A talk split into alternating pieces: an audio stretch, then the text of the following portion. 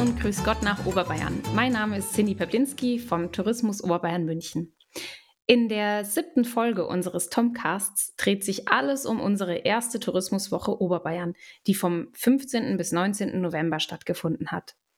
Eigentlich sollte die erste Tourismuswoche Oberbayern für viele persönliche Begegnungen und persönlichen Austausch sorgen. Aufgrund der aktuellen Entwicklungen wurde die Themenwoche dann aber doch kurzfristig vollständig in den digitalen Raum verlegt. Heute, eine Woche nach der Tourismuswoche Oberbayern, interessiert mich natürlich brennend, ob der Wechsel ins digitale Format funktioniert hat und inwieweit die Ziele der Tourismuswoche dennoch erreicht wurden und natürlich, welche Kernaussagen von den einzelnen Aktionstagen festgehalten werden können.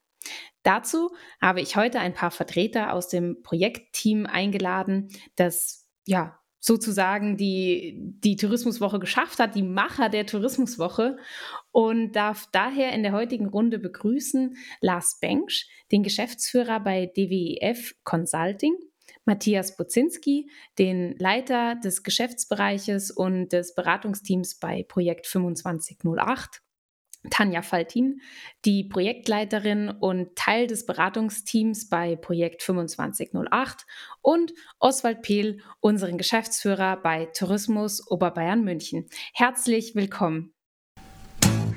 Bevor wir ins Thema einsteigen, gibt es aber von mir noch die fünf Top-News des Tom. Am 11. November wurde der aktuelle DWIF Corona-Kompass veröffentlicht, der Destinationen, Gastgewerbe und Freizeitwirtschaft seit Beginn der Pandemie nützliche Fakten zu den Auswirkungen der aktuellen Krise bietet.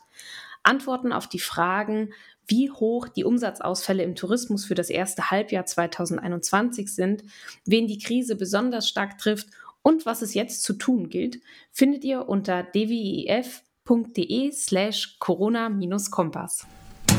Jetzt bewerben für den Deutschen Hotel-Nachwuchspreis 2022. Hinter der Preisverleihung der Hoteldirektorenvereinigung Deutschland HDV und der AHGZ steht das Anliegen, junge Hoteltalente zu fördern und vorbildliche Karrieren in der Hotellerie zu würdigen. Zu gewinnen gibt es unter anderem einen berufsbegleitenden Bachelorstudiengang Hotelmanagement. Einsendeschluss für Bewerbungen ist der 7.1.2022. Infos und Bewerbung unter hotelnachwuchspreis.de. Warum fährst du Bahn? Die Bayerische Eisenbahngesellschaft BEG ruft für ihre neue Kommunikationskampagne Bahnreisende auf, ihre Beweggründe für das Reisen mit der Bahn zu nennen. Ausgewählte Antworten werden dann in einer landesweiten Kampagne ausgespielt und sollen zum Nachdenken anregen. Teilnehmer haben die Chance auf praktische Accessoires für ihre nächste Bahnfahrt, wie zum Beispiel ein Klapprad. Infos und Teilnahme unter warumbahn.de. Alle Radreisen und Touren, die in diesem Jahr redaktionell im Bike and Travel Magazin vorgestellt wurden, sind nominiert für den Award Beliebteste Radreise 2022. Leserinnen und Leser dürfen also bis Mitte Februar 2022 abstimmen. Auch die Wasserradelwege Oberbayern stehen in der Kategorie beliebteste Touren am Wasser zur Wahl. Jetzt in die Zukunft investieren und fördern lassen. Die Staatsregierung hat für das Sonderprogramm Tourismus in Bayern Fit für die Zukunft Haushaltsmittel in Höhe von 30 Millionen Euro zur Verfügung gestellt. Mit diesem Programm haben touristische Leistungsanbieter in Bayern die Möglichkeit, ihre Angebots- und Dienstleistungsqualität zu erhöhen und sich noch stärker als nachhaltige Urlaubsdestination zu etablieren. Informationen zum Förderprogramm finden Sie auf der Seite des Bayerischen Staatsministeriums für Wirtschaft, Landesentwicklung und Energie. Und jetzt freue ich mich auf ein Gespräch mit dem Veranstaltungsteam der Tourismuswoche.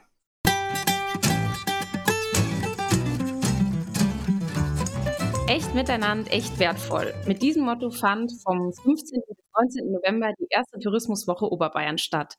Und obwohl am Freitag, am 19.11. der Vorhang fiel, ziehe ich ihn jetzt noch einmal hoch, um einen Blick hinter die Kulissen der Veranstaltungsreihe zu werfen. Und dazu freue ich mich, dass das Projektteam 2508 heute mit in der Runde sitzt. Matthias und Tanja, ihr wart ja maßgeblich an der Ideenentwicklung dieser Tourismuswoche ähm, beteiligt. Wie ist es dazu gekommen? Ihr seid ja sonst eher für unsere Pressemeldungen, die Konferenzen und Kommunikationskampagnen zuständig. Wie kam es zur Tourismuswoche? Vielleicht äh, fange ich mal an. Ähm, ja, wir haben uns eigentlich rückbesonnen erstmal auf unser Strategiepapier, was wir ja ganz am Anfang mal entwickelt haben, was ja ganz hilfreich sein kann. Und wir hatten ja damals schon festgestellt, dass es dass die Kommunikation oder die, die äh, Binnenkommunikation oder B2B-Kommunikation wesentlich komplexer ist, als wir uns das vielleicht so vorgestellt haben. Wir hatten ja verschiedene Kommunikationsziele festgelegt. Also ging es ja nicht nur darum, zu informieren und Aufmerksamkeit zu schaffen, sondern auch ja zu motivieren und ähm, zu sensibilisieren und so Meinungen zu kanalisieren. Und das war so ein bisschen die Grundlage der, der Überlegung, dass wir was Breiteres machen müssen. Und dann haben wir ja noch verschiedene Zielgruppen. Also wir haben ja eben nicht nur, äh, sagen wir mal, das Gastgewerbe oder die Mitarbeiterinnen in den Tourismusorganisationen, sondern auch die Bürger noch und die Politik. Und das heißt, wir brauchten eigentlich ein Format, was relativ breit diese Zielgruppen anspricht und verschiedene Kommunikationsziele ähm, abdeckt. Das war so die Grundüberlegung. Dann haben wir halt äh, gesucht, was könnte das sein und haben ja eben einfach diesen klassischen Tourismustag ein bisschen weiter gedacht. Und tatsächlich hat man auch mal recherchiert, es ist jetzt auch nicht so, dass es das noch nie gegeben hätte, sondern tatsächlich ist so diese äh, Tourismuswoche oder Tourism Week gibt es tatsächlich im angelsächsischen Sprachraum öfters mal, in den USA zum Beispiel, da gibt es solche Formate. Und das war so die, die, die Grundidee eigentlich dafür auf den Punkt gebracht. Äh, was waren jetzt die Ziele der Tourismuswoche in Deutschland, in Oberbayern? Also genau, wir haben dann äh, diese Kommunikationsziele nochmal ähm, ernst genommen und es ging uns auch darum, dass wir nicht nur so ein Grundrauschen an Kommunikation haben, also wir schicken ja diese vielen Pressemeldungen raus und dann jetzt über das neue Portal auch äh, äh, die News, sondern äh, Kommunikation lebt ja auch eben davon der Zuspitzung oder dass man mal eine Phase hat, wo man eben dramaturgisch sozusagen ein Highlight setzt, um wirklich Aufmerksamkeit zu erzeugen. Und deswegen haben wir das verdichtet. Ähm, also erstmal diese Kommunikationsziele grundsätzlich bezogen auf die Zielgruppen zu erreichen und dann nochmal eine erhöhte Aufmerksamkeit in einem engeren Zeitraum ähm, zu erzielen. Äh, und deswegen diese Fokussierung auf die Tourismuswoche. Also es ist eigentlich eine klassische Kampagnenidee, die dahinter steckt, um, äh, um die Aufmerksamkeit dann nochmal in so einem dramaturgischen Jahreshöhe Höhepunkt oder wie immer man das bezeichnen will, dann ähm, zusammenzuführen. Tanja, dann die Frage mal an dich. Du warst ja auch mit bei der Themenfindung ähm, ja, beteiligt. Jeden Tag ein anderes Thema. Wie kam es denn zu der Auswahl der Themen und vielleicht auch zu der Anzahl der Tage?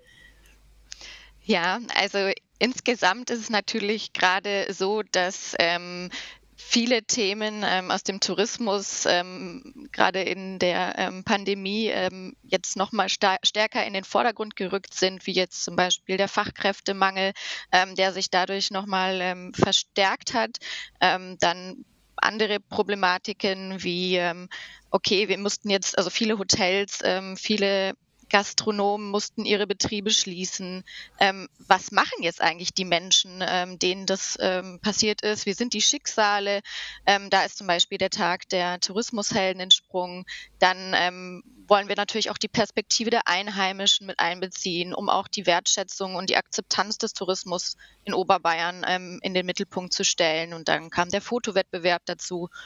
Und so sind eben die Themen organisch, sage ich mal, entstanden und im Team entstanden. Und ähm, die Tage sollten eigentlich, ähm, also es sollten sechs Tage sein, aber ähm, durch die aktuelle Lage haben wir uns dann dazu entschieden, den letzten Tag, der Samstag, wäre der Tag der Touristinfos gewesen.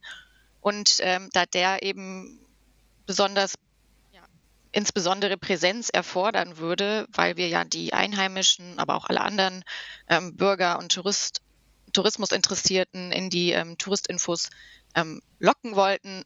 Und es hätte halt in Präsenz stattfinden müssen und es ist schwierig, das ins Digitale umzusetzen. Und deshalb mussten wir uns dann ähm, auf fünf Tage beschränken, auch wenn dann an dem Tag der Touristinfos ähm, die Regionen teilweise noch ähm, ein Programm gefahren haben, ähm, was dann auch ähm, innerhalb von 2G, 3G möglich ist. Ich konnte leider nicht an allen Tagen dabei sein. Deswegen freue ich mich jetzt eigentlich so, dass wir in jeden Tag mal reinschauen, was ist passiert, was waren die Kernaussagen. Und da wäre ja als erstes der Tag der Digitalisierung, der am Montag, dem 15. stattgefunden hat. Und gleich da gab es ja schon eine Riesenveränderung. Also ja, man muss sagen, es ist verrückt. Die Bedeutung von diesem Thema Digitalisierung wurde an diesem Tag besonders deutlich, besonders spürbar. Denn eigentlich sollte an dem Tag der große E-Coach Day in Garmisch-Partenkirchen stattfinden, wofür wochenlang die Gastgeber Zugspitzregion und Gapa Tourismus und Ingrid aus unserem Team ähm, ja, sich vorbereitet haben, eben auf eine Präsenzveranstaltung. Und äh, ja, dann hat sich, ich glaube, zwei Wochen vorher das Veranstaltungsteam entschieden, den E-Coach Day auf 2022 zu verschieben, weil es einfach, ja, es gibt Formate, die lassen sich eben nicht ins Digitale ähm, switchen. Und stattdessen gab es eine sogenannte digitale Werkschau. Da wäre jetzt die Frage an dich, Oswald. Du warst ja auch selbst an diesem Tag dabei. Was dürfen sich die Zuhörerinnen und Zuhörer denn unter einer digitalen Werkschau vorstellen? Ja, liebe Cindy, wie du schon erwähnt hast, äh, tat es uns natürlich schrecklich leid, dass der äh, klassisch geplante E-Coach Day nicht physisch stattfinden konnte in Garmisch-Partenkirchen. Ähm, die Essenz äh, des E-Coach Days ist ja, Vermieter mit den E-Coaches, den Digitalbotschaftern Oberbayerns zusammenzubringen, ähm, sie zu vernetzen, auch Brücken zu bauen, ähm, also hin zur Beratung, was können äh, Vermieter da mitnehmen. Und dann eben durch diesen Tag der Digitalisierung, digitale Werkschau, konnten wir dann im Grunde ähm, ein digitales Gegenstück erzeugen. Äh, aus meiner Sicht wirklich ein gelungener Auftakt in die Tourismuswoche, ähm, weil wir einfach gemerkt haben, trotz Digitalisierung ähm, hatten wir wirklich äh, einen tollen äh, Keynote-Vortrag äh, vom Herrn Schauer, ähm, der ja auch im Projekt aktiv ist der nochmal die Gastgeber sensibilisiert hat, ähm, sich auch eine Vision zu erarbeiten für den eigenen Betrieb, ähm, vielleicht mal den eigenen Betrieb auch aus der Vogelperspektive zu betrachten, mal zu gucken, wo kann ich digital nachschärfen, wo kann ich Prozesse, Abläufe verbessern durch digitale Helfer. Und was mir dann besonders gut gefallen hat, dass eben dann auch die E-Coaches aus der eigenen Arbeit berichten konnten, äh, in so kurzen Flash-Interviews. Ähm, und das war sehr, sehr authentisch. Da waren kleine Episoden dabei von der Gastgeberin, die sich dann plötzlich der Online-Buchung geöffnet hat oder positive Erfahrungen mit der neuen Website ähm, dann erleben durfte für mich hat es wirklich gezeigt, dass man auch in so einem Digitalformat da unheimlich viel an ähm, Emotionen und an äh, Projektinhalten rüberbringen kann und das Ganze auch auf authentische Art und Weise. Ja, du hast schon gesagt, der Digitalexperte Markus Schauer war ja auch ähm, ja, mehr oder weniger vor Ort, also digital zugeschalten. Und ich fand es sehr spannend. Seine Kernaussage war ja dann, dass Digitalisierung eben der Schlüssel für Betriebe und Destinationen ist, sich ähm, in Krisenzeiten und in Zukunft eben durchzuboxen, bestehen zu können. Und dass eben, dass man einfach realisieren muss, Kommunikation und Buchungshaltung haben sich nachhaltig verändert und darauf müssen sich eben die Partner einstellen und ihre digitale Fitness dauerhaft verbessern. Und ich finde, das sind wirklich hilfreiche Tipps. Er hat es ja dann auch wirklich noch untermauert mit Lösungsvorschlägen, ähm, wie sowas passieren kann. Also es war wirklich, war ein spannender Beitrag von ihm. Der zweite Tag war ja dann der Tag der Arbeit im Tourismus. Und ähm, Lars, ich glaube, du warst ja auch zugeschalten und vom DWF bist du natürlich unser erster Ansprechpartner, was Zahlen und Fakten ansteht. Deswegen die Frage an dich. Die Corona-Pandemie hatte Auswirkungen auf den Arbeitsmarkt, das steht außer Frage. Wie sehen denn da konkret die Zahlen aus? Also damit man sich mal vorstellen kann, wie stark die Krise den Arbeitsmarkt im Tourismus getroffen hat. Naja, wir sehen auf der einen Seite, wenn wir uns den Juli mal anschauen, der war ja äh, in 21 und in 20 schon wieder ein ganz in Anführungszeichen normaler Monat. Und da haben wir halt im Juli 21 eigentlich rund 20 Prozent weniger beschäftigt Beschäftigte, also sozialversicherungspflichtig Beschäftigte, als noch im Jahr 2019 im Juli. Das heißt, eigentlich jeder fünfte Arbeitsplatz ist nicht mehr besetzt gewesen. Und das, da wird das, glaube ich, das Ausmaß der Fachkräfte äh, des Fachkräftemangels extrem sichtbar. Und äh, ja, letztendlich gilt es ja ähm, geht es dann noch weiter, weil es betrifft auch momentan die Ausbildungssituation und die jetzt nicht vorhandenen Auszubildenden sind dann auch wiederum die nicht vorhandenen Fachkräfte von morgen. Also äh, es zieht das ja leider eine großen, wie es so schön heißt, Rattenschwarzen hinter sich her. Wie sah es denn vor der Krise aus? Also ist jetzt das Wort Fachkräftemangel neu und durch Corona entstanden oder gab es eh schon eine ja, steigende Tendenz, dass einfach Fachkräfte fehlen? Ja, also das, auch da wiederum war Corona eigentlich, hat die Situation verschärft. Fachkräftemangel gab es schon davor. Was vielleicht auch noch ein großes Thema während der Krise jetzt die ganze Zeit war, war Fachkräftebindung. Also was kann ich denn für Maßnahmen auch ergreifen, um die bestehenden Mitarbeiter und Kolleginnen eigentlich in dem, im Betrieb zu halten. Ähm, da gab es ja auch einige schöne, schöne Beispiele, wie stark, äh, ja, die stark investiert haben in das Thema entweder Weiterbildung in dieser Zeit, in Kommunikation mit den Kolleginnen und Kolleginnen, die versucht haben, auch trotz entweder voller Kurzarbeit oder ja, Teilkurzarbeit, sage ich jetzt mal, äh, die Kolleginnen und Kollegen zu beschäftigen, das die Teamatmosphäre aufrechtzuerhalten und ja, diese Bindung eben äh, über den langen Zeitraum des Lockdowns auch äh, um den Kontakt ins Team zu halten. Also ein äh, generell ein Thema, was davor schon bestand und was jetzt wahnsinnig leider an Fahrt aufgenommen hat. Und natürlich die anderen Branchen, muss man auch dazu sagen, haben auch ein bisschen im Gastgewerbe gewildert, ne, haben äh, lukrative Angebote äh, für äh, die Mitarbeiter auch gemacht. Ich meine, alle wissen es vielleicht noch, als Lidl äh, ja wirklich ganz ja, fast schon sehr frech, würde ich mal sagen, im Gastgewerbe ja nach, ähm, nach Kolleginnen und Kollegen gesucht hat. Gibt es denn bestimmte Arbeitsfelder in der Branche, die jetzt besonders stark getroffen waren? Also du hast schon gesagt, ähm, Gastronomie war, glaube ich, dabei. Äh, Gibt es noch weitere Felder? Naja gut, wir haben momentan äh, natürlich weiterhin noch die Maisbranche.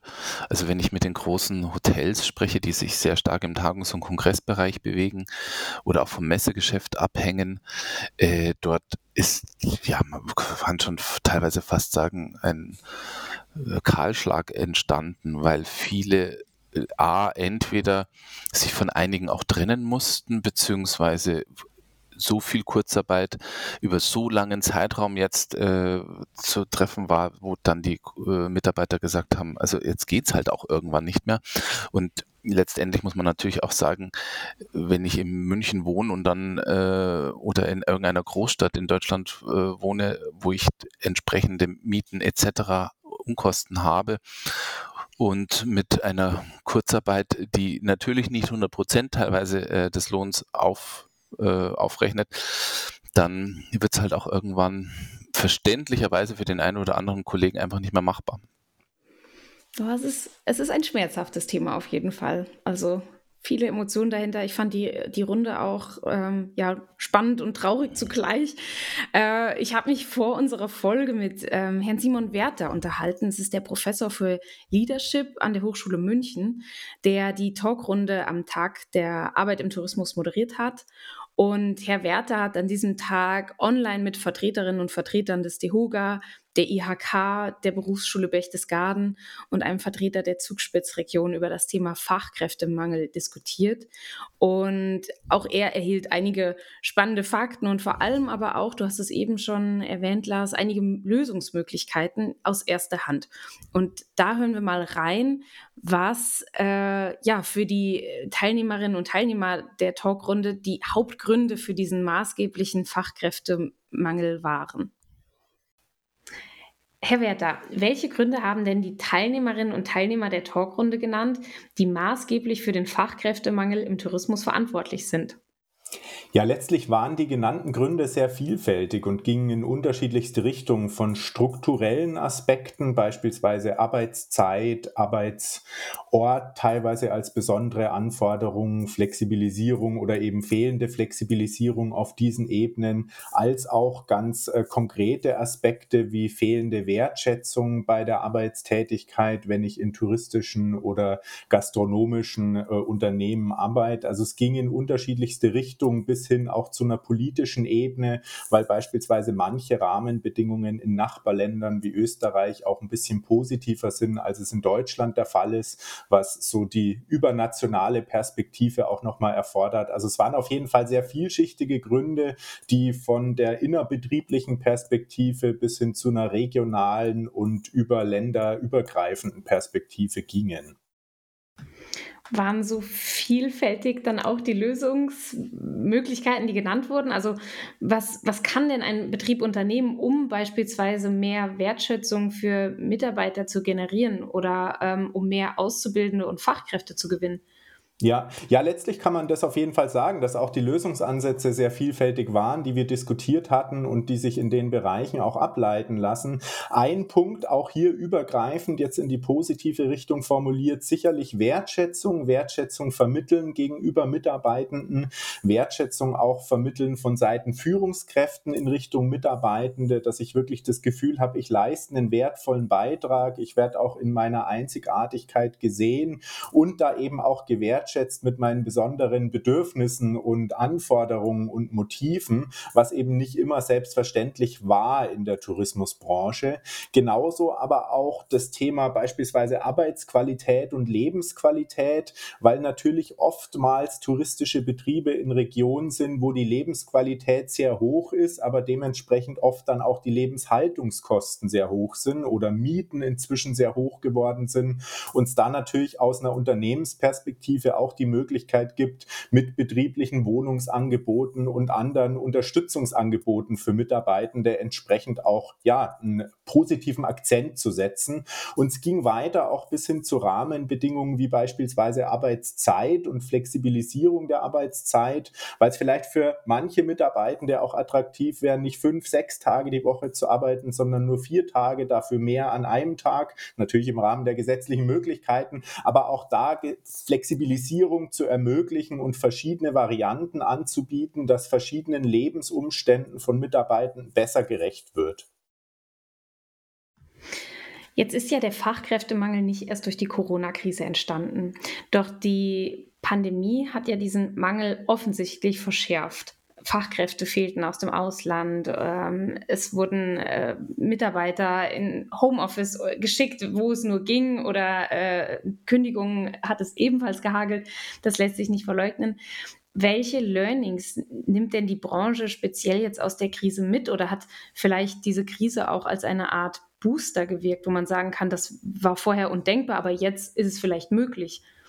Ja, man muss sicherlich sagen, dass die Krise natürlich manche Herausforderungen der Tourismusbranche im Gesamten auch besonders schnell und offensichtlich aufs Tablett gebracht hat. Leider muss man sagen. Und die große Chance ist sicherlich, dass es einen Entwicklungsschub in eine positive Richtung gibt, gerade wenn wir jetzt die postpandemische Zeit hoffentlich bald erreichen und dann auch wieder mehr Planungssicherheit für touristische Unternehmen vorhanden ist. Das ist jetzt gerade natürlich noch so eine undankbare Zwischenphase, das ist ganz klar. Aber die große Chance ist sicherlich die, dass an Stellen, wo vor ein paar Jahren sich zwar was bewegt hat, aber nicht annähernd in dem Tempo, wie es sich manche Mitarbeitende wünschen würden, dass da einfach schnellere Änderungen jetzt auch in Gang kommen beim Thema Wertschätzung gegenüber Mitarbeitenden, beim Thema moderne Führungskultur in Unternehmen, beim Thema Unterstützungsangebote von Mitarbeitenden und vor allem auch bei dem Thema langfristige Bindung von Mitarbeitenden an das Unternehmen, weil das natürlich eine Herausforderung war, die sich jetzt gerade in Pandemiezeiten gezeigt hat und die besonders deutlich wurde, dass einfach eine große Abwanderung auch war, sicherlich auch durch Kurzarbeit und alle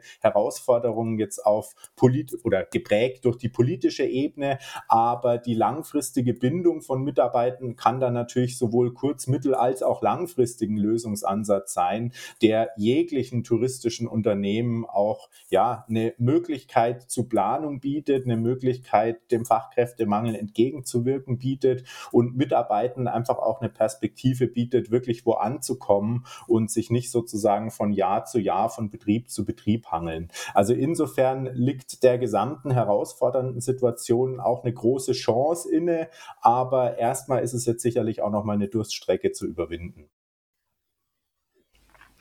Halten wir also vom Tag der Arbeit im Tourismus fest. Ohne Wertschätzung geht gar nichts. Der Tourismus ist nämlich eine Arbeit von und für Menschen.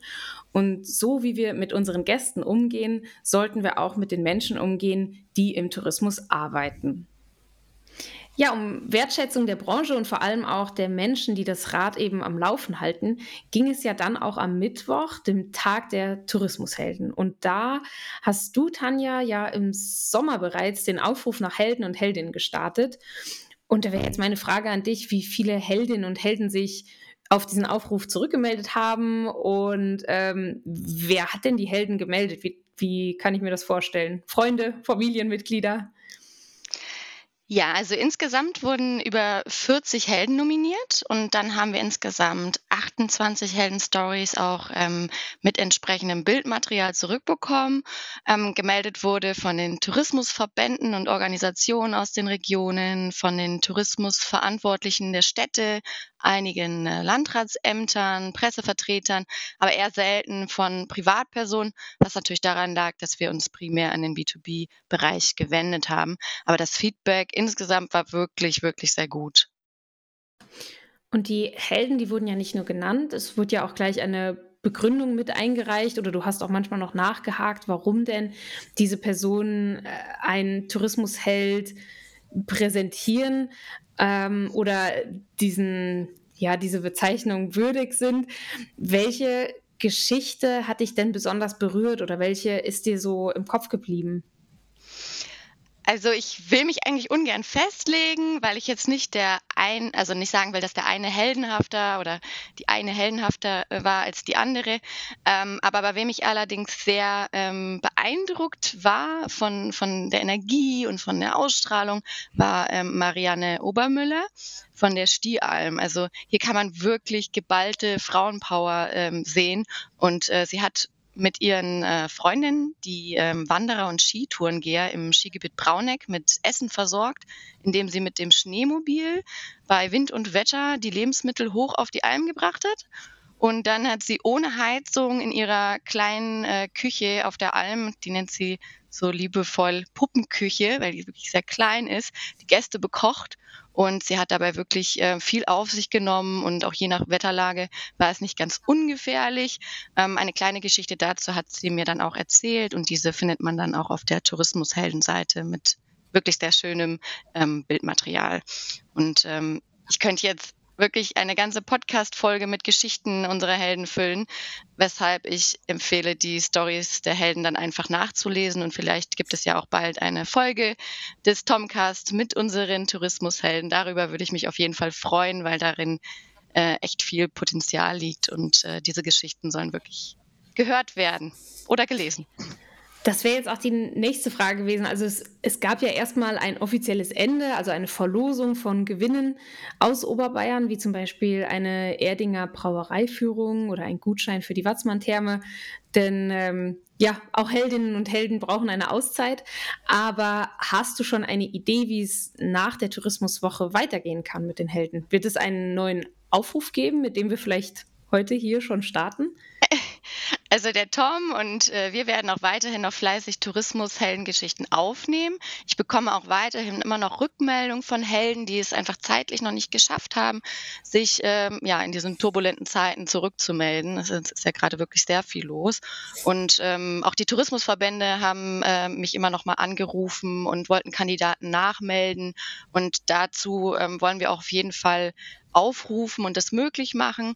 Geplant ist es, die Geschichten auch zukünftig über die Kanäle des Tom zu präsentieren. Das heißt, auf der neuen B2B-Seite, im News-Bereich, auf den Social-Media-Kanälen, ähm, das heißt Facebook, Instagram und auch bei weiteren Aktionen ähm, wollen wir die Tourismushelden immer wieder ähm, auf die Bühne stellen und ihnen ein, eine, ja, eine Plattform geben. Und wir wollen die Geschichten nicht in der Schublade einfach ähm, ja, verschwinden lassen. Falls jetzt jemand bei den Zuhörerinnen und Zuhörern dabei ist, der sagt, Mensch, ich würde gern auch noch den ein oder anderen Held nennen. Mir fällt da jemand ein. Ähm, könnte ich dem oder ihr an dieser Stelle jetzt schon Tipps geben, was für Kriterien erfüllt werden müssen von den Helden? Also konkrete Kriterien gab es ja eigentlich weniger. Wir haben dazu aufgerufen, uns ähm, einfach Persönlichkeiten, Verbände, Vereine, Unternehmen zu nennen, die in besonderem Maße etwas für den Tourismus getan haben. Sei es, dass sich jemand ehrenamtlich betätigt, besonders innovativ ist, seine Mitarbeiter in der Krise unterstützt, zum Beispiel durch Schulungen. Ähm, es gab auch viele Unternehmensgründungen während der Corona-Krise, was natürlich auch absolut heldenhaft und mutig ist. Und ähm, ja, es gab einfach so viele verschiedene Helden, Gastwirte, Gast, äh, Gäste, äh, Gästeführer, Ehrenamtliche, Hoteliers, Privatvermieter, Hopfenbräuer. Rinnen. Äh, die Liste ist wirklich sehr lang und sehr vielseitig. Das heißt, ähm, ich denke, wenn man, wenn man den Helden sieht, dann weiß man, dass es ein Held ist. Oh, wie schön. ja gut, dann wer, wer sich vielleicht noch unsicher ist, dem empfehle ich auf jeden Fall mal einen Blick auf die Heldenseite zu werfen, weil wie du schon gesagt hast, die, die Seite bleibt ja erstmal bestehen und es wird auch weiterhin beworben über ähm, beziehungsweise unter dem Link tourismuswoche.oberbayern.de gerne mal reinschauen und durchlesen. Es sind wirklich richtig, richtig schöne Geschichten dabei und ja, Glückwunsch meinerseits an alle Helden die, und Heldinnen, die genannt wurden und mitgemacht haben und vor allem auch an die, die äh, ja, einen kleinen Gewinn abstauben konnten. Dann wäre der nächste Tag, den ich auch sehr spannend fand, der Tag des Tourismus bei mir daheim. Hoffentlich richtig ausgesprochen. Denn es gab im Rahmen der Tourismuswoche noch ein weiteres Gewinnspiel ein äh, Fotowettbewerb, nämlich genau unter diesem Titel. Und da wäre jetzt auch meine Frage an euch, an dich, Matthias. Ähm, was sollte der Aufruf bezwecken? Also, was habt ihr euch darunter vorgestellt unter dem Fotowettbewerb? Also tatsächlich stand was im, äh, im, im Fokus dieses Wettbewerbes, was man vielleicht erstmal nicht so vermuten könnte, nämlich eigentlich das Thema Tourismusakzeptanz. Denn wir hatten ja jetzt nicht bewusst so einen Wettbewerb eigentlich oder nicht an einen Wettbewerb gedacht, wo es jetzt darum ging, ähm, einfach nur schöne Bilder einzusenden. Also wie man das häufig ja von den äh, bei den äh, gästebezogenen Wettbewerben kennt. Wir haben ja die bewusst die einheimische Bevölkerung angesprochen. Und wir hatten uns ja so als Hintergedanken, also es gibt ja eine große Diskussion um das Thema äh, Tourismusakzeptanz und äh, gab ja auch durch die durch diesen Corona Overtourism auch in der Region ja sehr viel ja, kritische Situation und, und Kritik durchaus und haben uns auch mal gefragt, ob wir jetzt nicht nur durch durch eine klassische Analyse, wie es DWF sie gerne äh, auch durchführt, also Tourismusakzeptanzanalysen, diese Stimmung ähm, widerspiegeln kann, sondern vielleicht auch durch so einen Wettbewerb, also eigentlich so, so einen qualitativen Prozess und spiegelt sich dann in so einen Wettbewerbsbeiträgen auch Kritik am Tourismus wieder. Und da war ja das schöne Ergebnis bei den Einsendungen Hoffnung, dass es, wenn man letzten Endes das, sich die, die Bilder anschaut, wir ja schon auch wieder dann, sagen wir mal, die schönen Bilder aus Oberbayern äh, überwiegend bekommen haben, auch aus der Bevölkerung, ähm, wo für uns zumindest so ein bisschen zum Ausdruck gekommen ist, dass offensichtlich ja auch der Tourismus seitens der Einheimischen sehr positiv wahrgenommen wird. Ja, also dass diese Akzeptanz durchaus vorhanden ist und groß ist und dass auch die Menschen vor Ort zu schätzen wissen, was sie, glaube ich, da an, ihrer Landschaft und überhaupt an dem, was, was den Tourismus in Oberbayern so besonders macht, eigentlich ausmacht, dass sie das auch sehr zu schätzen wissen. Also insofern war das, glaube ich, für uns alle auch ein positives Ergebnis, dass wir, welche Beiträge da letztendlich eingereicht worden sind bei diesem Wettbewerb. Schöne Motive. Was sind denn schöne Motive? Also was wurde denn eingereicht? Was darf ich mir darunter vorstellen? Ich glaube, da müssen wir Tanja auch noch mal eher fragen, weil sie war ja auch in der Jury, ähm, hat das äh, äh, noch besser inspiziert als ich. Ich habe auch mal über die Fotos drüber geschaut und fand einige auch äh, sehr schön, aber die Jury hat sich ja, glaube ich, noch intensiver darüber Gedanken gemacht.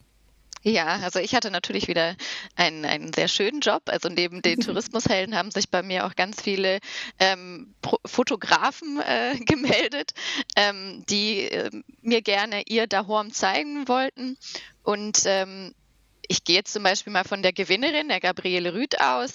Ähm, das ist die Vorsitzende des ähm, Flößervereins und ähm, sie hatte zum Beispiel uns ein Foto geschickt von ähm, einer Floßfahrt, wo man wirklich gelebte Kultur sieht, ähm, wo man ähm, sowohl für Einheimische als auch für die Touristen einfach ähm, ja, eine, eine Kultur sieht, die noch weitergeführt wird und die für allen eine Bereicherung ist. Ähm, dann hatten wir von dem vom Zweitplatzierten, den Daniel Weikel, hatten wir ähm, Kühe geschickt bekommen, wo man erstmal denkt, okay, ähm, äh, so seht ihr den Tourismus, aber im Endeffekt steckt da ja hinter, dass das auch ähm, Kulturlandschaft ist. Und warum kommen alle nach Oberbayern und warum fühlen sich die Einheimischen so wohl? Ja, weil die, das Glockenspiel im Hintergrund ist und äh, die Tiere dort sind, die einfach zu der Landschaft dazugehören, zu dem Urlaubsort, äh, den wir alle so gerne haben. Ähm, also da kamen wirklich natürlich auch viele Landschaften, ähm, schöne Sonnenuntergänge und ähm, äh, Radwege, Wanderwege, ähm, Kirchen und so weiter ähm, zu uns rüber. Aber diese Motive, die dann auch ent im Endeffekt gewonnen haben, haben uns dann schon überzeugt und eben diese Themen Kulturlandschaft und gelebte Kultur und auch ähm, zum Beispiel eine Seewirtschaft haben wir geschickt bekommen von dem Herrn Kronherr, der dann den dritten Platz äh, gemacht hat. Ähm, was einfach auch zeigt, die Gastronomie gehört auch dazu. Wir wollen alle in den Biergarten gehen, wir wollen alle einkehren, unsere Brotzeit haben und am besten nicht nur zu Hause. Und gerade im Lockdown hat uns das gefehlt und ähm, ja, das gehört sowohl für Einheimische als auch für Touristen dazu und ist für jeden ein Mehrwert. Und ähm, da fanden wir es halt auch ganz schön, dass solche Motive von den Einheimischen ähm, kamen. Dann darf ich an der Stelle auf jeden Fall den Gewinnern nochmal gratulieren. Es gab ja auch hier ähm, ja, drei Gewinne, unter anderem einen Thermengutschein für die Thermen in Erding und ähm, es lohnt sich auf jeden Fall für alle, die es noch nicht gemacht haben, auch hier nochmal auf unserer Seite vorbeizuschauen, weil die, die Bilder, die bleiben erstmal noch bestehen, diese Galerie. Und es ist wirklich schön, sich da ja. mal durchzuklicken. Also von Sonnenuntergängen über Bergbilder, da war ja wirklich alles dabei. Ja, und über 80 Fotos sind eingereicht worden. Das sind wirklich schöne Motive. Und ich hoffe auch, dass alle Gewinner müssten jetzt eigentlich schon mitbekommen haben, äh, dass sie gewonnen haben. Ähm, und ich glaube, ihr habt das ja sogar, manche haben sogar schon ihre Gewinne bekommen.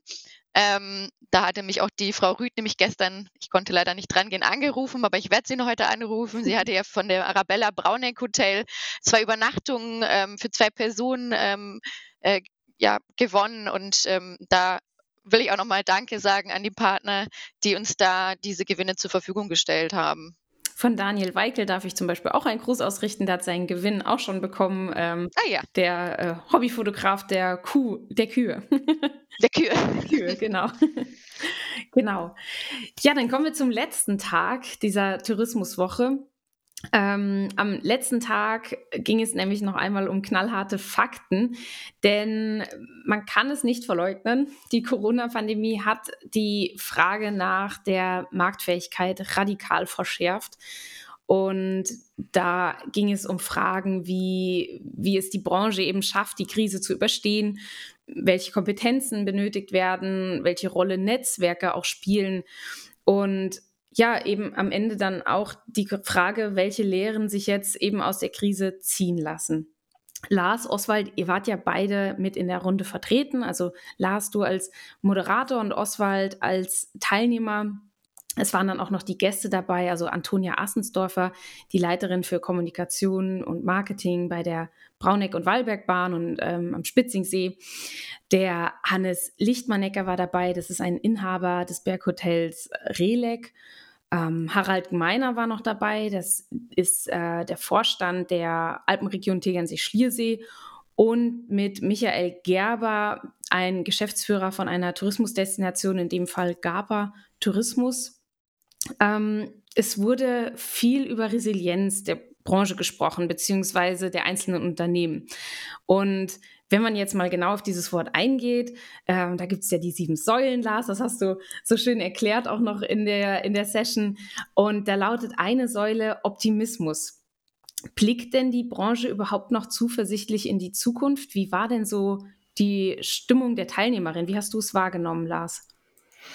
Nee, es war natürlich schon herausfordernd, weil genau am Freitag wurde bekannt, dass beispielsweise Österreich den Lockdown einführt. Jetzt leben wir natürlich alle an der Grenze auch zu Österreich.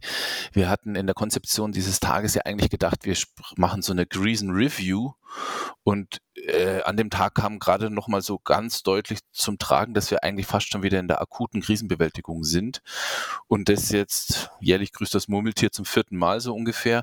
Also das hat natürlich schon, das kann man nicht verleugnen, ein bisschen auf die Stimmung äh, geschlagen. Gleichzeitig war aber auch sozusagen, äh, ja, das schaffen wir auch noch. Ne? Also die stehen wir auch noch durch. Also die, diese, diese Mentalität, finde ich, war, war überall spürbar, weil man sich eben, weil man viel aus der Vergangenheit gelernt hat, wie man damit umzugehen hat und letztendlich äh, das Positive oder beziehungsweise der, ja, es, es hilft ja nichts. Ne? Und das war halt auch so ein Punkt, äh, wenn wir äh, nicht, es waren ja alles Personen, die große Unternehmen führen, äh, dabei. Wenn äh, diese nicht positiv denken, wer soll es denn dann noch tun? Ne? Also wir müssen ja alle zusammen auch ein Vorbild für unsere äh, Kollegen und Kolleginnen auch sein und auch Innovationen und neue Ideen aus denen vielleicht Tourismushelden auch werden, können ja nur entstehen, wenn ich die entsprechende positive Grundstimmung und Atmosphäre in, in meinem Unternehmen habe. Und da haben auch viele Beispiele aus der Vergangenheit eben aufgeführt. Aber reden wir nicht äh, um den heißen Brei. Natürlich ist das momentan einfach herausfordernd. Punkt. Dann schmeiße ich mal noch einen zweiten Resilienzfaktor in die Runde, nämlich die Analysestärke.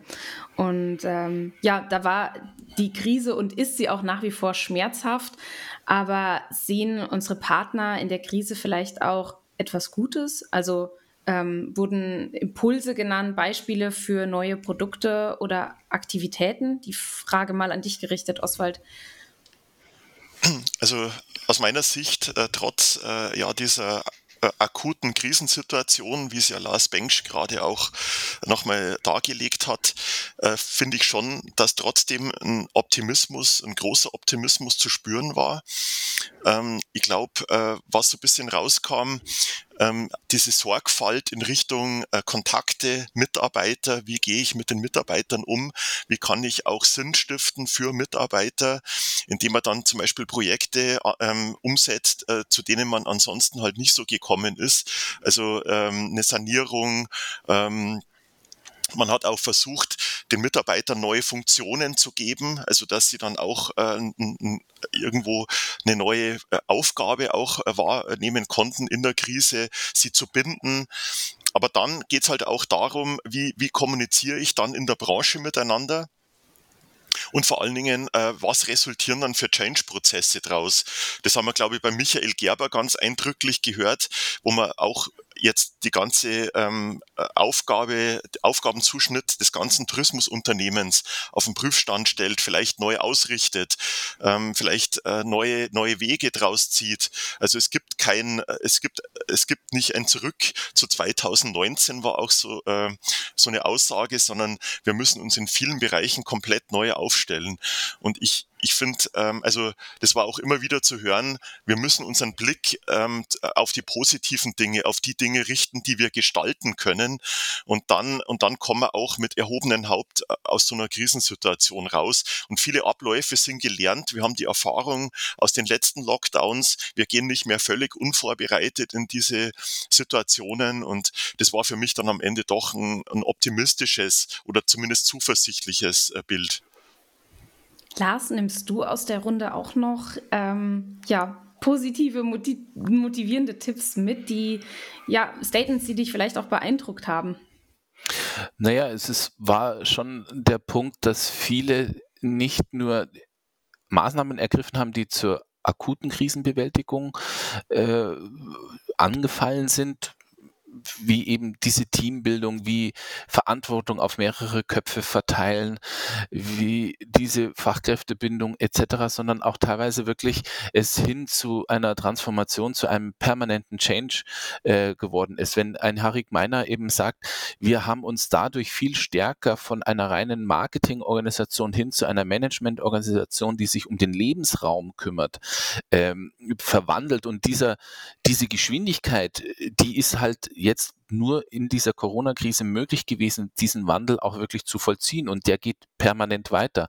Also weil man eben stärker auf die Einheimischen äh, eingehen muss und äh, hier letztendlich äh, einen Weg eingeschlagen hat, der jetzt plötzlich eine ganz große Dynamik bekommen hat. Also wirklich diesen Change-Gedanken, das war, finde ich, ein, ein großer Punkt. Auch schön war es, dass wir immer einfach so auch ein paar kleine Beispiele. Die Wertschätzung von langjährigen Mitarbeitern, die in dieser Krisenzeit halt letztendlich auch zu einem stehen.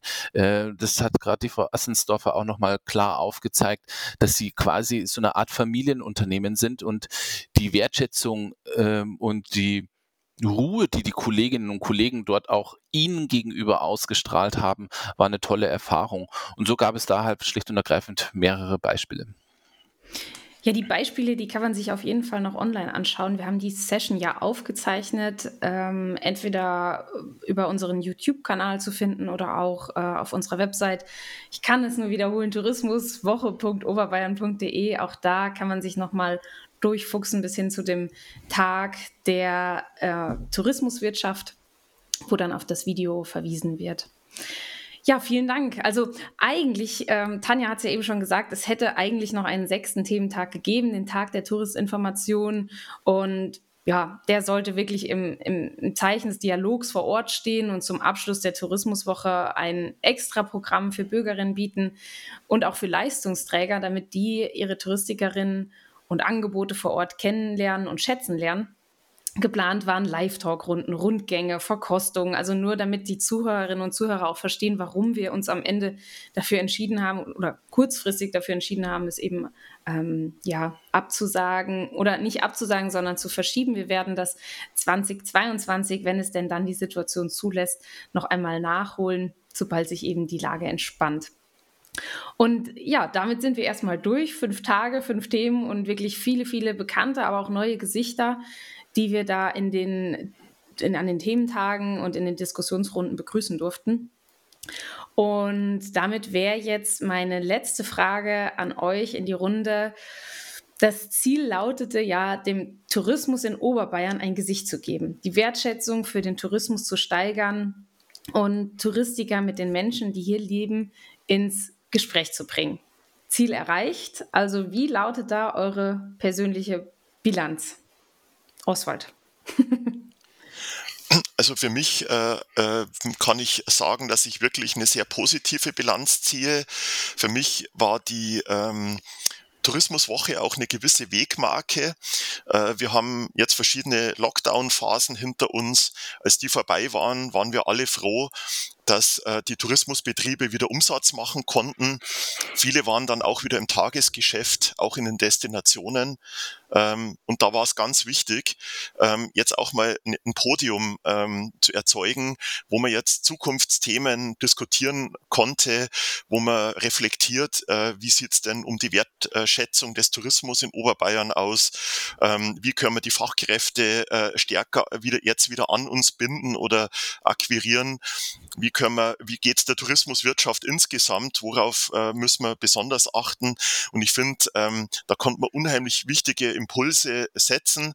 Und das haben wir auch gemerkt, äh, trotz digitaler Durchführung. Also für mich war es wirklich eine sehr positive Geschichte. Dann gebe ich die Frage auch mal noch ans Team Projekt 2508 weiter. Wie ist denn eure Resonanz nach der Woche?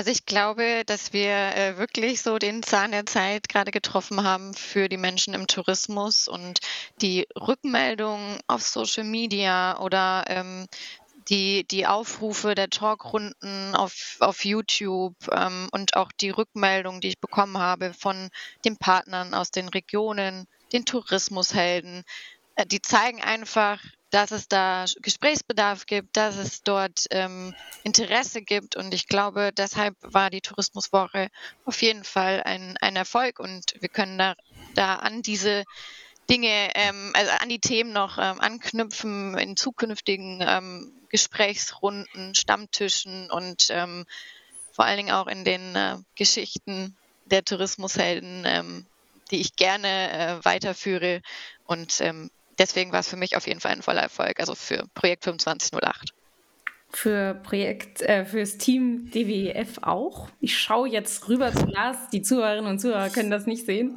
Aber was sagst du nach der Woche? Ja, ich, ich glaube, es, äh, wie, gesagt, wir waren ja ein bisschen auch entweder für die Zahlen, Daten, Fakten oder für das Thema Resilienz verantwortlich. Und wenn wir über Resilienz sprechen, spielen eben Netzwerken eine ganz entscheidende Rolle. Also es ist ein, eine ganz wichtige Erkenntnis auch, gute Netzwerke haben in der Krise auch sich noch verstärkt und äh, sind gestärkt worden. Und das, die Tourismuswoche, finde ich, knüpft da sehr gut an, weil sie einerseits sehr stark in die Partner im Oberbayerischen äh, hineingewirkt hat, dafür ja auch äh, die Inhalte produziert worden sind. Gleichzeitig hat sie aber auch ähm, in die Einheimischen oder zu den Einheimischen hineingewirkt. Die Helden spielen da eine Rolle, die Bilder, äh, die, also der Fotowettbewerb spielte da eine Rolle. Also von daher glaube ich, ist da auch der Tom seinem Auftrag, ähm, sozusagen die Branche zu vernetzen, äh, mit den Partnern und den Einheimischen in guter Weise, äh, sehr guter Weise gerecht geworden. Ein schönes Schlussplädoyer. Das lassen wir nämlich mal so stehen.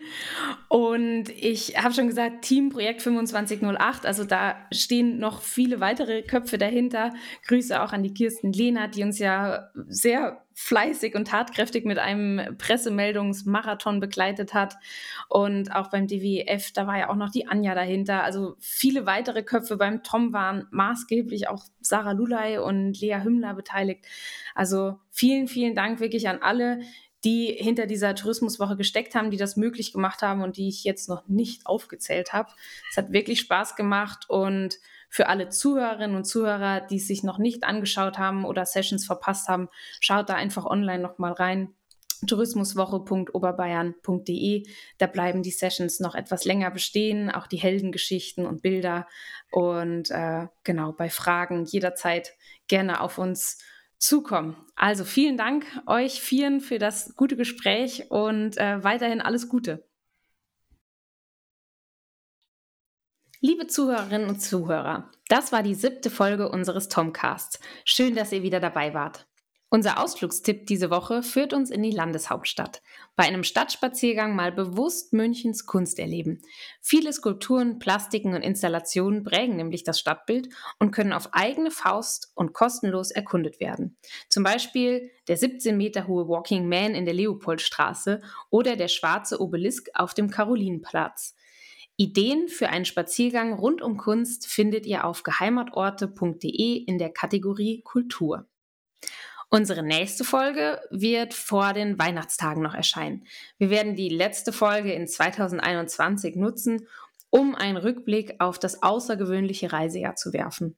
Vom Lockdown im Januar bis hin zur aktuell vierten Welle beleuchten wir die negativen, aber auch die positiven Erlebnisse und Erfahrungen, die Chancen sowie die Herausforderungen, die das Tom-Team und sein Mitgliedernetzwerk beschäftigt haben.